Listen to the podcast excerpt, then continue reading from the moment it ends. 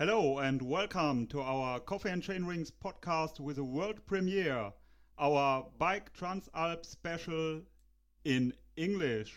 It's me, Tim, and by my side, our all chief of race, um, Mark Schneider.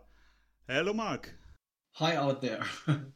Hi, and welcome again to our premiere show in English language. We do our very best and um, we'll tell you everything about the 2024 Bike Transalp from Ehrwald to Arco this year. Seven stages, approximately 500 kilometers of distance and 1600 meters of climbing. Mark, what's in the mix this year? What's special about 2024?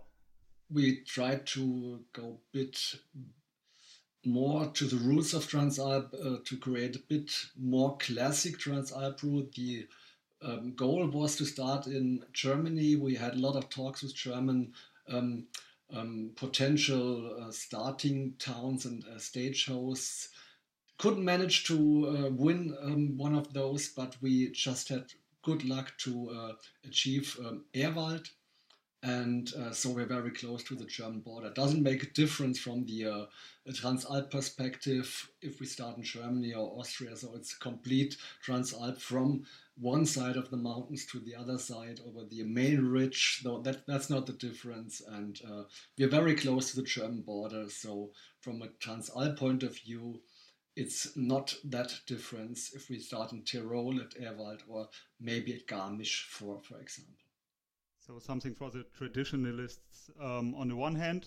Um, I heard some people um, talking about um, it's a pity that we cannot start in Germany, and I really don't understand why there is no village and no authority um, able to to manage hosting an event as the Bike Transalp, uh, which brings um, big, uh, great benefits in, in a kind of tourism on, and, and other things. I would not there. There's not a will. So um, we had good talks with uh, with potential uh, starting hosts, but uh, with there, there were some some problems, um, uh, some issues uh, not uh, that could not be solved. So it would not be fair to say there's no will. It's just the whole package, some arguments uh, for and against. So we didn't manage to to um, to um, have a German st start, but um, it's not impossible to have that in the next years. So good talks we had in, in last fall, and um, it's not the will, it's several reasons uh, combined that uh, couldn't make it, that we uh, could not make it possible. So many people will be happy to hear this, and maybe some years in the future we will experience again the classical, really classic Transalp from Germany to Lago di Garda. Um, that's for the traditionalists. For the not as much traditionalists, there's one thing, one elephant in the room we have to talk through at the very beginning, before we get into the um, stage um, stage analysis, um, this is the um, e mountain bike um, field, which is starting inside the Bike Transalp event this year. Um, can you talk us through this event and how it will be included in the in the traditional race and how you plan to manage this without any disturbance for for each of the sides? so we uh, discussed this uh, matter for some years and we have to go with the um, development and it's not about the the race um, the mountain bike race the UCI mountain bike race we we organize it's about um, giving people the possibility to uh, have the experience the Transalp experience and um, so we always want uh, uh, we we also want to include e-mountain bike lovers for to have this experience to to have this challenge. Uh, for from a, from an organizational uh, point of view uh, they will start after the uh, main field. Maybe depends a bit on the stage one to two hours later. So what will happen um, most probably um, you will have free track for the uh, for the uh, um, for the whole stage, maybe the uh, not so fast riders at the end of the field will um, will be overtaken by some e-mountain bikers. That's that's the the compromise. Um, so the the uh, I think the uh, a bit more a bit faster riders um, will have a free track to the uh, to the finish line, and we will we will have to cal calculate um, the um, the, uh, the the speed of both uh, muscle bikers, uh, e-mountain bikers, and to have a, good compromise. So not everyone will uh, reach the finish line without seeing any e-mountain bikers, but the main field of the muscle bikers will be in the finish. An exciting um, new um, side event inside the Bike Transalp, um, which is discussed on many occasions and on many sites, and um, I'm really curious to see how this uh, will work out. And um, I think as, as the way I know you and I know the organization, um, you will figure it out quite quickly how to manage it the best way, even if there might be some discussion with you, which, which you will ever have with the sportive uh, field. So um, I'm looking forward to this. Yeah, you will ever have, ever have discussions, but it's the main point is give people the chance to to um, to have this adventure, to have this experience going over the Alps for seven days. Even the uh, e-mountain biker, they normally don't have seven or don't organize seven day trips uh, in one week. Maybe they do a tour or maybe weekend two tours, but seven days in a row, it's also special for e-mountain bikers and also for them, uh, that will be a challenge it's still a unique challenge, and um, mountain biking has always been inclusive, and so um, I think everybody will will have it in good time. Um, so I, I don't worry about it at all. That's my wish and my hope. Yeah.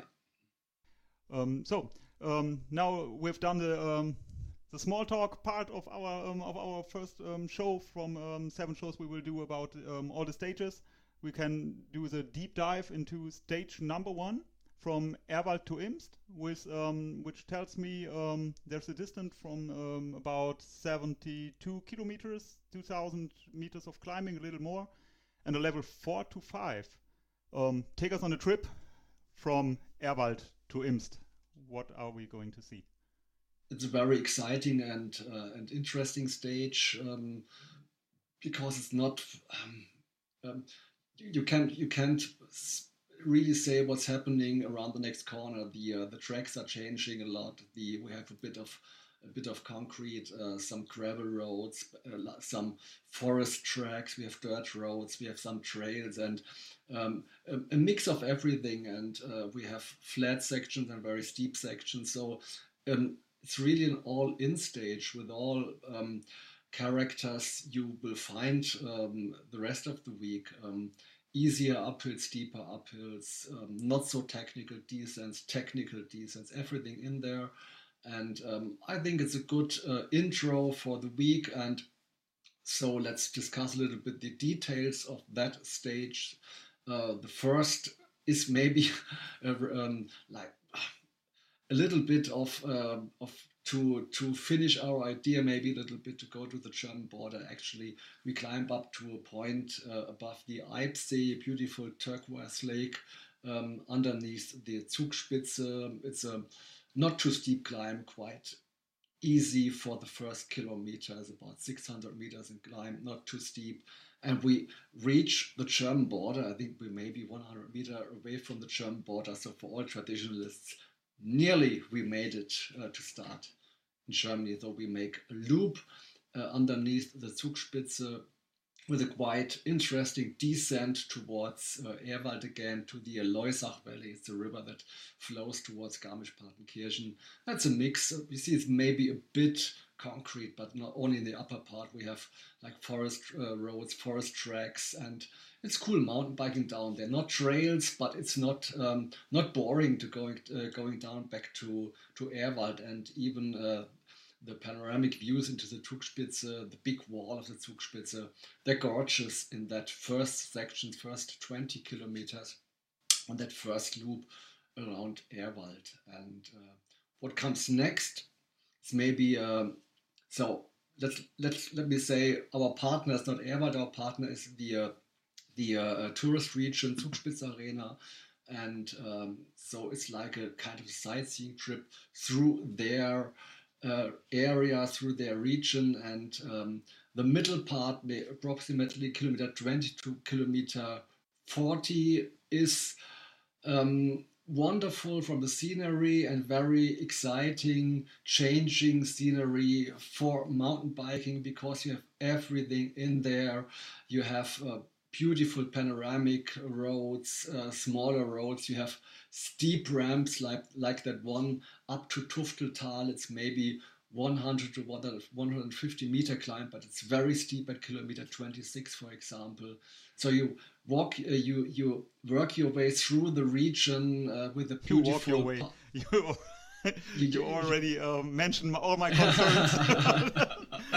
no, I don't think you walk your way through. You work your way through uh, um, that that beautiful region uh, with the uh, maybe the highlight, one of the freeride trails of the region, the Schlägte Trail going down to ah, Lermoos. That, that's one thing I, I, wanted to ask you because I remember part of the stage and remember Lermoos and um, Ehrwald from from I think 2010, 2011, no, 2011, 2012 to Germany. We, we did it two years in a row. Yeah, yeah, yeah. You made you made that trail. Yeah. I wanted to ask if it if it's that, that trail that's coming yeah, down it, into Lermoos.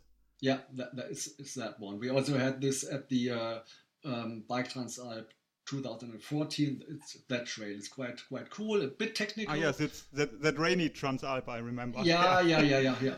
a bit a, a bit technical, uh, like bit of roots and rocks. Uh, so it's a great a great trail. I, I really remember I remember the valley around Lermoos as as very beautiful. And um, as you will maybe maybe tell us later before you go, go back the part to uh, Ehrwald, there's some fairy tale scenery. I remember some kind of beautiful scenery. Uh, after that we coming back to the Lermoser Moos. It's like a flat section, very sunny section with a beautiful view into the Zugspitze and the other mountains. It's really beautiful. It's nice rolling through that that flat section with a wonderful view into the mountains. And then uh, maybe the technical part of the stage is done, and now we have like the Transalp part, the uh, one big mountain in the way. It's a very, very classic uh, Transalp pass, the Marienbergjoch. And uh, it's a steep climb. I always call it like a banana profile. You see that if you watch the profile, it's going steadily steeper and steeper. And it's like it's like a banana going up in the last meters up to the Marienbergjoch in an elevation of about 1800 meters. It's really very steep. So some of uh, the riders will have to push their bikes up there. Definitely, it's. Uh, I'm happy you said it. I already prepared my. Um, you know, if Mark Schneider says it's really, really steep, um, most of us know what what comes next. It's push bike, hike bike for a few meters, but um, nevertheless, great fun. So, so you you can never say a good rider makes it. It was up there. I cannot go up the last meters. I'm, I'm very honest, and so it's really steep the last climb to the uh, peak of Marienbergjoch. You have to earn it. You have to earn it, yeah. And uh, then the last 25 kilometer to Imst are not too technical. Uh, the descent is on a forest track. Later, we're on a smaller, um, smaller concrete road, and then we're in the valley at Nassereith. And roll of the uh, at the side of the valley, we're rolling on forest tracks and nature tracks towards Imst. That's not technical.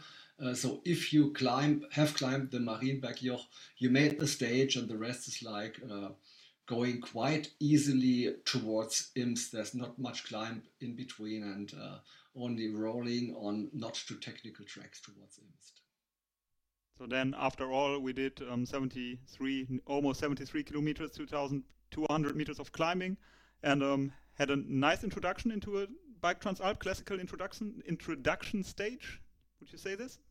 Yeah, I think it's a good introduction because it has um, nearly all, um, maybe all elements um, of a Transalp stage. A bit technical, a bit easy climbs, a bit steep climbs, uh, playing around with the scenery and, and the uh, and the possibilities all in. So um, not too brutal, but be prepared for some um, some steep climbs, especially that 100 kilometer 26 and the last kilometers to uh, or last meters to Marienberg.